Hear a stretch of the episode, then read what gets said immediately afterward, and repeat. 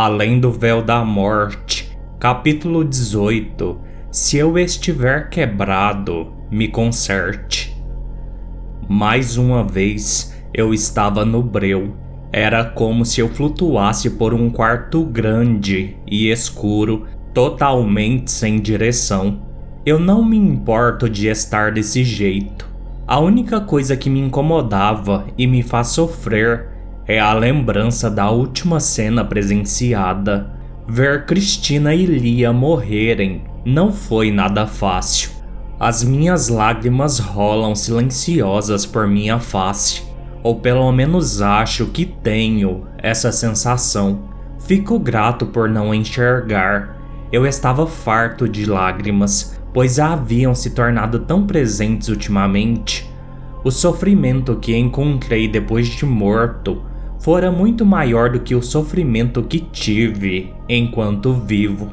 Eu não sabia identificar que lugar é este, onde estou, porém, intrinsecamente sei que não estou de volta ao meu corpo carnal, pois sinto tudo diferente de quando estava preso nele. Também não estou sonhando, pois nada aqui tem o encanto dos sonhos. Talvez eu esteja no limbo Talvez este nada que me encontro seja a punição que recebi por meus atos. Os meus pensamentos são inundados por tudo o que passei, desde a vida terrena a tudo o que vi com a morte. Aliás, me sinto um pouco mal por nossa despedida ter sido tão repentina, e fico triste por saber que neste novo vazio infinito ela não está ao meu lado, como esteve em todos os países pelos quais passamos e suas épocas distintas,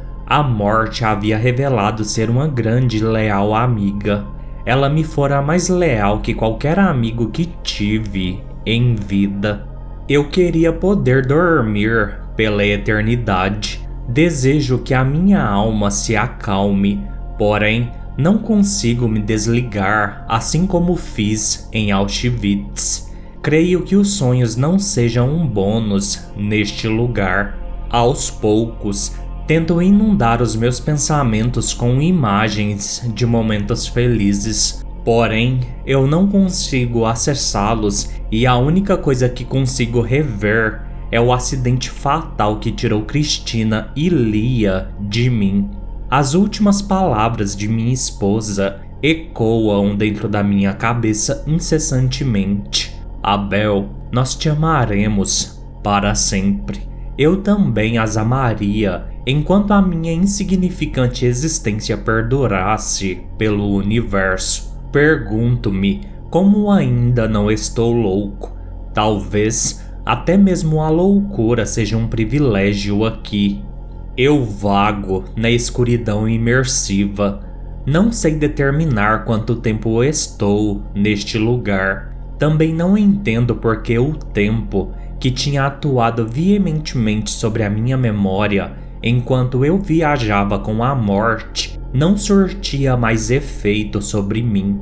Eu possuía toda a minha memória novamente. Não que eu quisesse que o tempo me mostrasse o seu poder. Perder a memória a ponto de não saber quem eu havia sido fora assustador demais e não quero passar por isso nunca mais. Principalmente porque não quero esquecer as pessoas que me amaram e que eu ainda amo.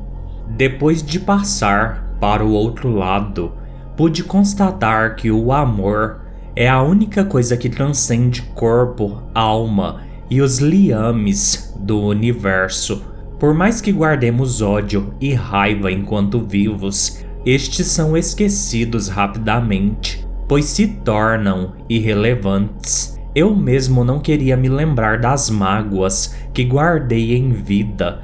Eu desejava ao máximo me agarrar a todo o amor que dei e recebi, pois ele é a única coisa que conforta neste lugar. Entretanto, eu também sei que algumas almas carregam sentimentos ruins como ódio e raiva após a morte, o que é extremamente ruim. Enquanto espíritos, nós somos muito sensíveis a tais sentimentos e eles nos levam à destruição rapidamente. Chega um momento que não sei mais no que pensar. Tudo é tão escuro e essa escuridão, com o passar do tempo, faz com que os meus sentidos fiquem meio dopados, aparentemente. O breu parecia querer roubar a felicidade de mim, mas eu não a entregaria facilmente. Eu lutaria por ela até as últimas consequências. O tempo passa e consigo inundar os meus pensamentos com os sorrisos de Cristina, Lia e da morte. Me arrependo de tudo o que eu fiz. Se eu pudesse ter uma nova chance, eu jamais teria tirado a minha vida. Não por causa do lugar que estou agora. Se estou aqui, é porque mereço.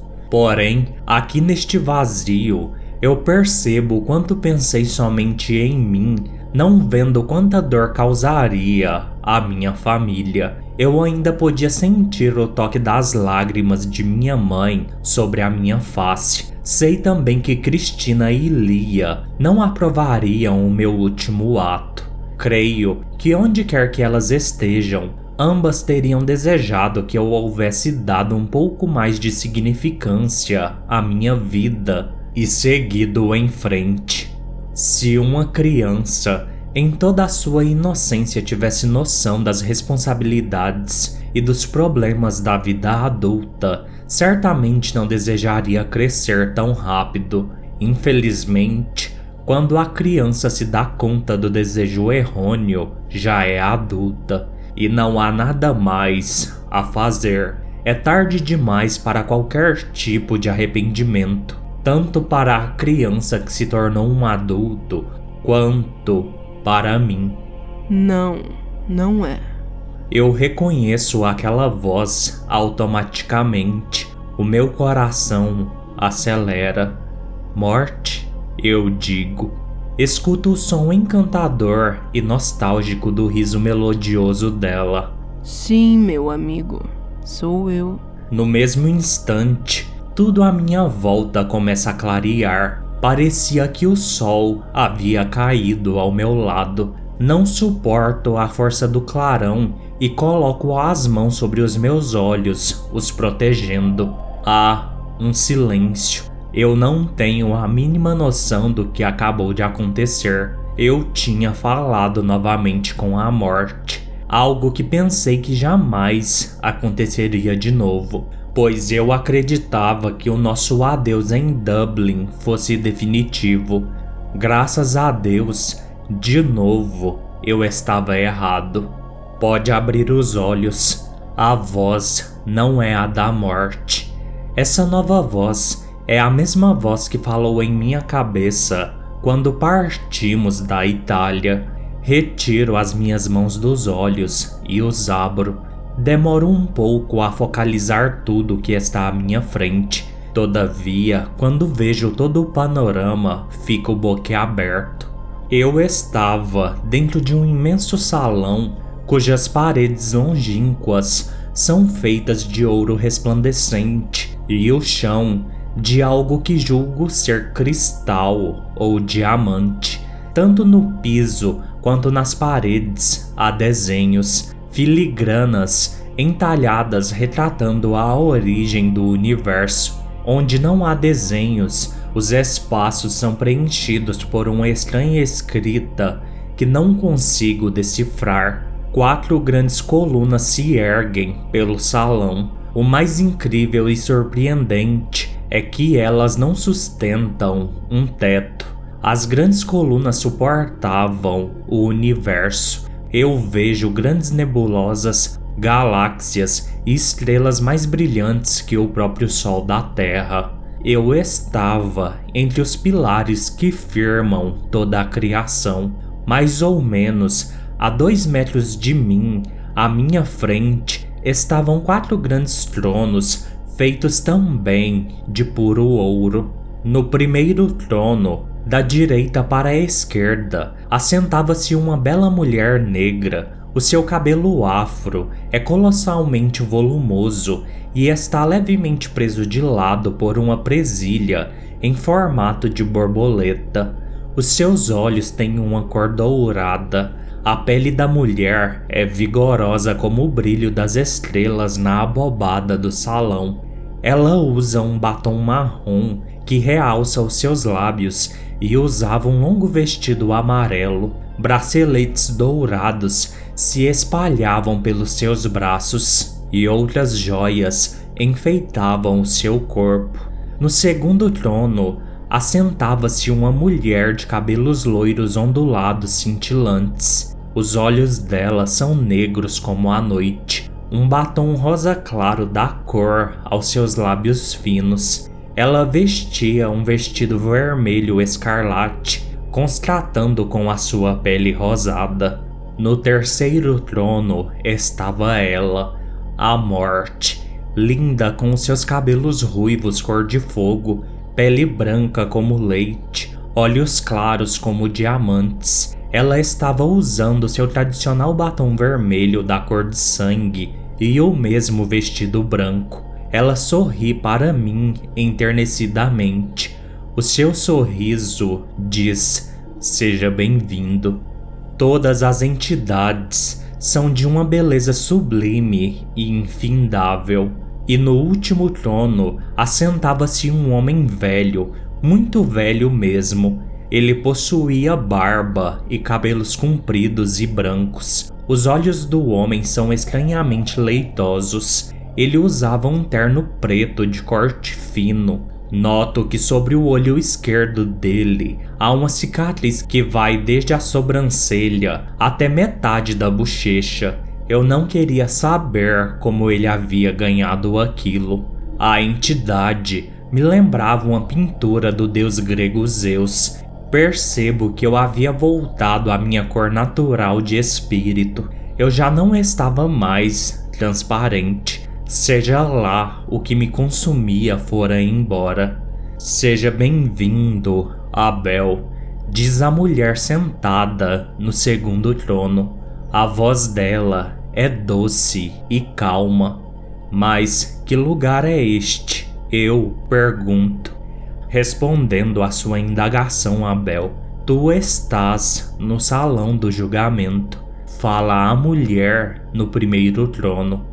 A voz dela é um pouco mais melodiosa que das outras.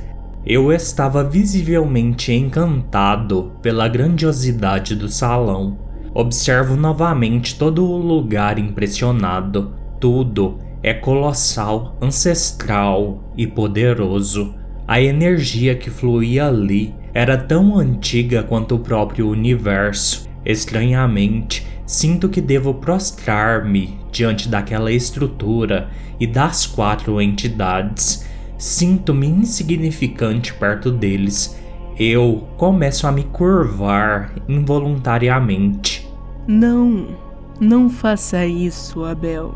Tu não precisa nos reverenciar. Diz a morte. Endireito-me automaticamente. Olho para a morte e ela sorri porém percebo uma tensão presente no seu rosto. Algo a preocupava. De início, eu não compreendo a causa da tensão dela, mas então ligo os fatos. Eu estava no salão do julgamento. Três mulheres se encontravam diante de mim. Lembro-me das nossas conversas durante a jornada. Eu fico um tanto confuso. Elas são não pode ser. As senhoras do karma. A morte completa o meu raciocínio. Então você é uma delas e eu estou no meu julgamento. Sim. Aquece a morte. Abaixo a cabeça. Milhares de pensamentos afloravam em mim. Finalmente eu havia chegado ao meu julgamento. Só não sabia se isso era bom ou ruim. Vamos às apresentações. Anuncia o homem. A sua voz é como um trovão a reverberar pelo salão. Levanto a minha cabeça observando a todos novamente. A mulher no primeiro trono inicia as apresentações. Olá, Abel. Eu sou a vida. Prazer em conhecê-lo. E, e igualmente, eu gaguejo, nervoso. A outra mulher contém um riso. Ela é a próxima a falar. Eu sou a escolha. Prazer. Eu creio que a minha outra irmã, ela aponta a morte com a cabeça. Dispensa a apresentação. Aquieço gestualmente. Eu e a morte nos conhecíamos muito bem. O homem então fala, apesar de eu já saber quem ele seja. Eu sou o tempo. O tempo se limita apenas a aquelas palavras. Bem, vamos começar o julgamento, diz a vida. Eu arrepio ao ouvi-la. Na verdade, o julgamento já começou. Essa é a segunda vez que ele está aqui, irmã. Já se esqueceu? Eu acho que o nosso irmão Tempo está te afetando, diz a escolha alegremente. Agora me recordo, é que são tantos mortais julgados que às vezes me esqueço que alguns estão sob intercessão. Diz a vida sorrindo, mas sem nenhum tipo de emoção. Eu observo a tudo confuso. Como assim o meu julgamento já havia se iniciado? Eu nunca tinha estado neste lugar antes. Se tivesse, com certeza lembraria. E o que é estar sob intercessão? Não se esqueçam, irmãs, que ele ainda não tem conhecimento de nada. Fala a morte, languidamente. Não sei o que. Tudo começava a ficar esquisito demais. A morte me observa. O seu olhar é triste. Abel, tu estiveste aqui antes. Apenas não te lembras porque o tempo permanece com suas memórias. Eu fico paralisado. Como eu podia ter estado no salão do julgamento antes e sequer me lembrar disso? Nada fazia sentido. Eu só acreditava, pois era a morte quem falava, mas o fato de ser ela a me dizer não me acalmava, ainda mais estando sobre o escrutínio de todos aqueles olhares. Podes ter certeza que o que a nossa irmã falou é verdade, diz a vida. Tento rastrear algo na memória, entretanto, nada acho. Estou preso a grilhões que desconheço. Uma verdade muito maior do que eu imaginava começava a tomar forma perante mim. É incrível como sempre estou perdido quando o assunto é sobre mim. É melhor que ele veja com os próprios olhos. Completa a escolha. Ver o que como tu chegastes aqui antes e o que aconteceu. Somente assim conseguirás entender, pois nada do que falarmos irá fazê-lo compreender o que acordamos anteriormente. Escolha olha para as irmãs com um leve sorriso no rosto, sorriso que me deixa mais nervoso ainda. Todas de acordo em mandá-lo ao início, ela pergunta: Sim, Sim, dizem todas as entidades concomitantemente.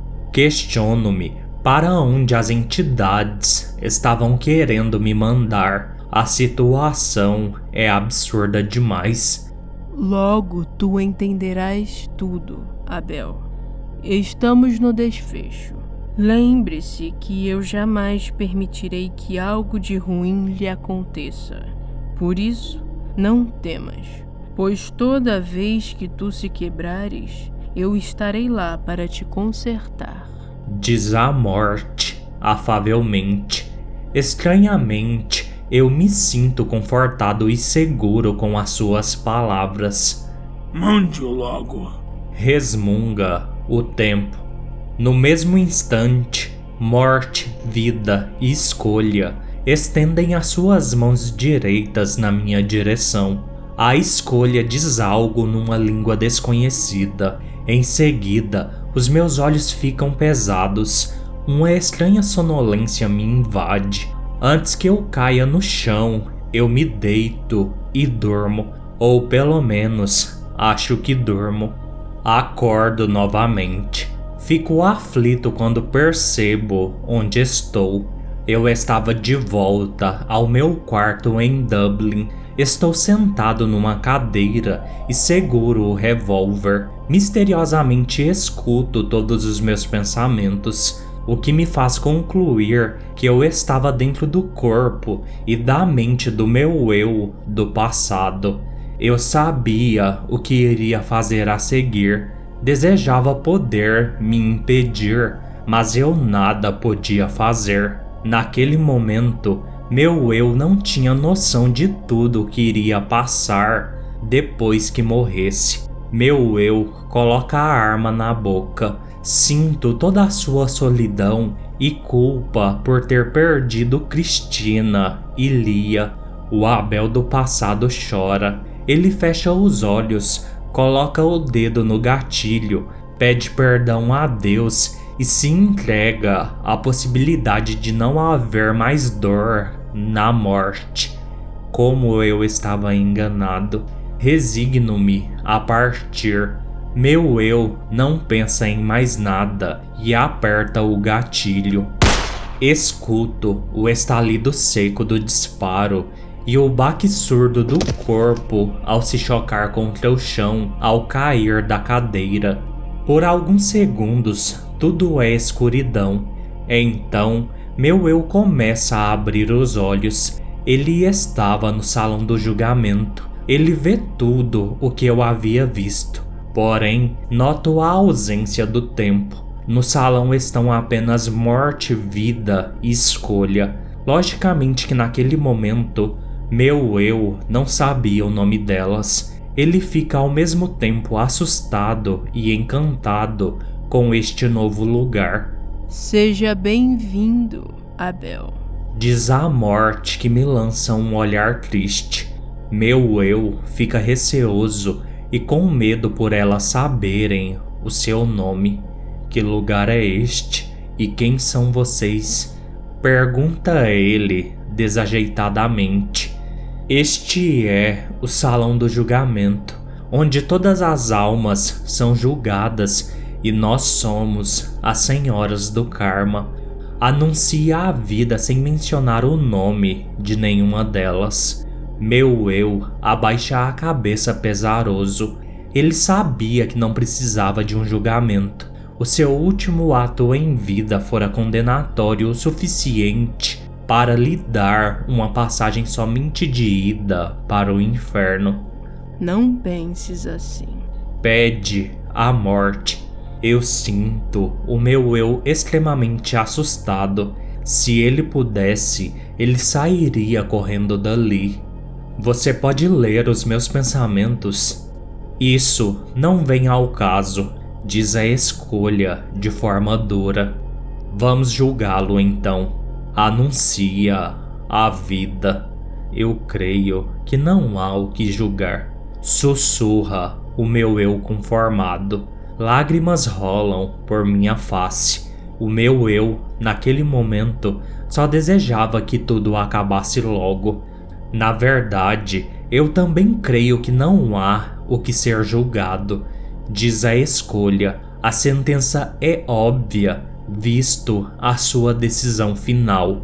Então eu vou para o inferno. Diz o meu eu para si mesmo, fechando os olhos. Inferno, é verdade, tu ainda não sabes. Queres contar para ele, morte? Questiona a vida. Não. O meu eu se assusta quando a vida chama a morte pelo nome. Para ele, era inconcebível que uma mulher linda como aquela pudesse ser a morte. O olhar dela o incomodava ela parecia se compadecer e sofrer por ele. Ele não entendia o porquê daquilo. Eu digo então, a escolha me analisava.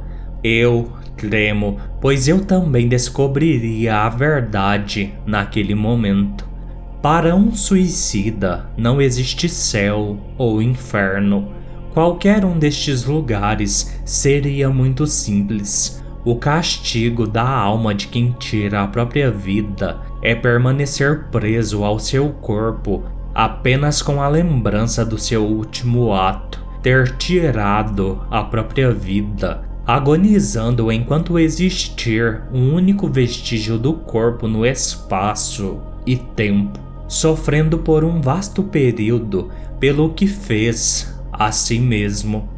Aquilo definitivamente era pior que o inferno. Todas de acordo, pergunta a vida. Esperem. A morte se levanta do trono, visivelmente emocionada. Eu desejo interceder por este mortal. Mas, irmã, o tom de voz da vida é de questionamento. Eu sei o que eu estou fazendo. O observei durante toda a sua existência e sei o quanto ele é bom. Não acredito que este seja o melhor destino para o Abel. Por isso, peço-lhes por favor, deixem-me interceder por sua alma. Eu quase nunca faço tal pedido, por isso, concedam-me este privilégio. O meu eu não entende o que a morte queria dizer com interceder. Tu tens muita sorte, humano, diz a escolha, me analisando novamente. Tens a permissão para interceder por este humano. Completa a vida. Sobre o que vocês estão falando? Eu pergunto. Tu terás uma nova chance para não padecer no destino que é teu por direito. Nossa irmã irá interceder por você lhe daremos alguma tarefa e ao final dela veremos como tu se comportou frente a ela. Somente então sentenciaremos o seu veredicto. Dependendo do resultado, poderás fazer a passagem ou continuarás preso ao vosso corpo. Diz a escolha como se aquilo não fosse nada. O meu eu treme apavorado a escolha encarar as irmãs novamente. Qual será a jornada ou tarefa que ofertaremos ao Abel? Pergunta a vida. Bem, a morte nos disse que este espírito fora muito bom enquanto vivo. Se estiverem de acordo, opto por mandá-lo numa jornada por algumas das grandes tragédias da humanidade e ao final analisaremos como ele se comportou diante destes fatos, e uma vez que a morte é a intercessora, que ela o guie pelas tragédias a seu bel prazer. A escolha olha para as irmãs. Aceitam essa ideia ou preferem propor outra? Eu aceito, diz a vida. De acordo. A escolha me encara. E tu, humano, aceitas passar por esta jornada? De uma coisa, o meu eu estava certo. Não desejava permanecer preso ao corpo morto, apenas com a lembrança do ato insano, sofrendo enquanto existisse uma única célula. Aceito. Fora rápido na decisão, diz a escolha. Porém, há uma condição completa a vida. Qual? Eu pergunto. A escolha é quem responde. Tu não te lembrarás de nada do que aconteceu aqui. Acordarás no seu caixão sem ter qualquer tipo de memória sobre nós ou que esteve neste salão. Quando tu vires a morte, será como se nunca a tivesse visto e ela não poderá te induzir a nada se caso optar por não fazer a jornada, pois desconhecemos o futuro deste novo encontro, tu automaticamente continuarás preso ao teu corpo. Agora, se escolheres por conta própria fazer a viagem ou pedires redenção de sua arrogância, aí sim começará o teu julgamento. O que me dizeis? A escolha que meu eu devia fazer era arriscada. Ele pensa nos riscos, porém logo chega a uma conclusão. Eu aceito mesmo assim. Vejo um brilho diferente nos olhos da morte. Que a jornada se inicie então, diz a vida eufórica pela primeira vez. Mas antes disso, a escolha faz uma pausa. Tempo, por favor, diz ela. O tempo surge no quarto trono. Ele inspira medo no meu eu. Por favor, irmão, apague da memória deste mortal tudo sobre nós e o nosso acordo. Obrigada, minhas irmãs. Agradeci a morte se aproximando de mim. Não foi nada. A escolha olha o meu eu de uma forma estranha. Boa sorte, Abel. Espero que tome a decisão certa. Boa sorte, deseja-me a vida. O tempo apenas estala os dedos. No mesmo instante, o meu eu se sente fraco. A sua memória desaparece gradualmente. A morte o segura. Vejo o seu doce sorriso se iluminar e concomitantemente o salão do julgamento começa a virar fumaça. Até daqui a pouco. Sussurra a morte, sorrindo. O meu eu do passado apaga, levando-me junto a ele para a escuridão.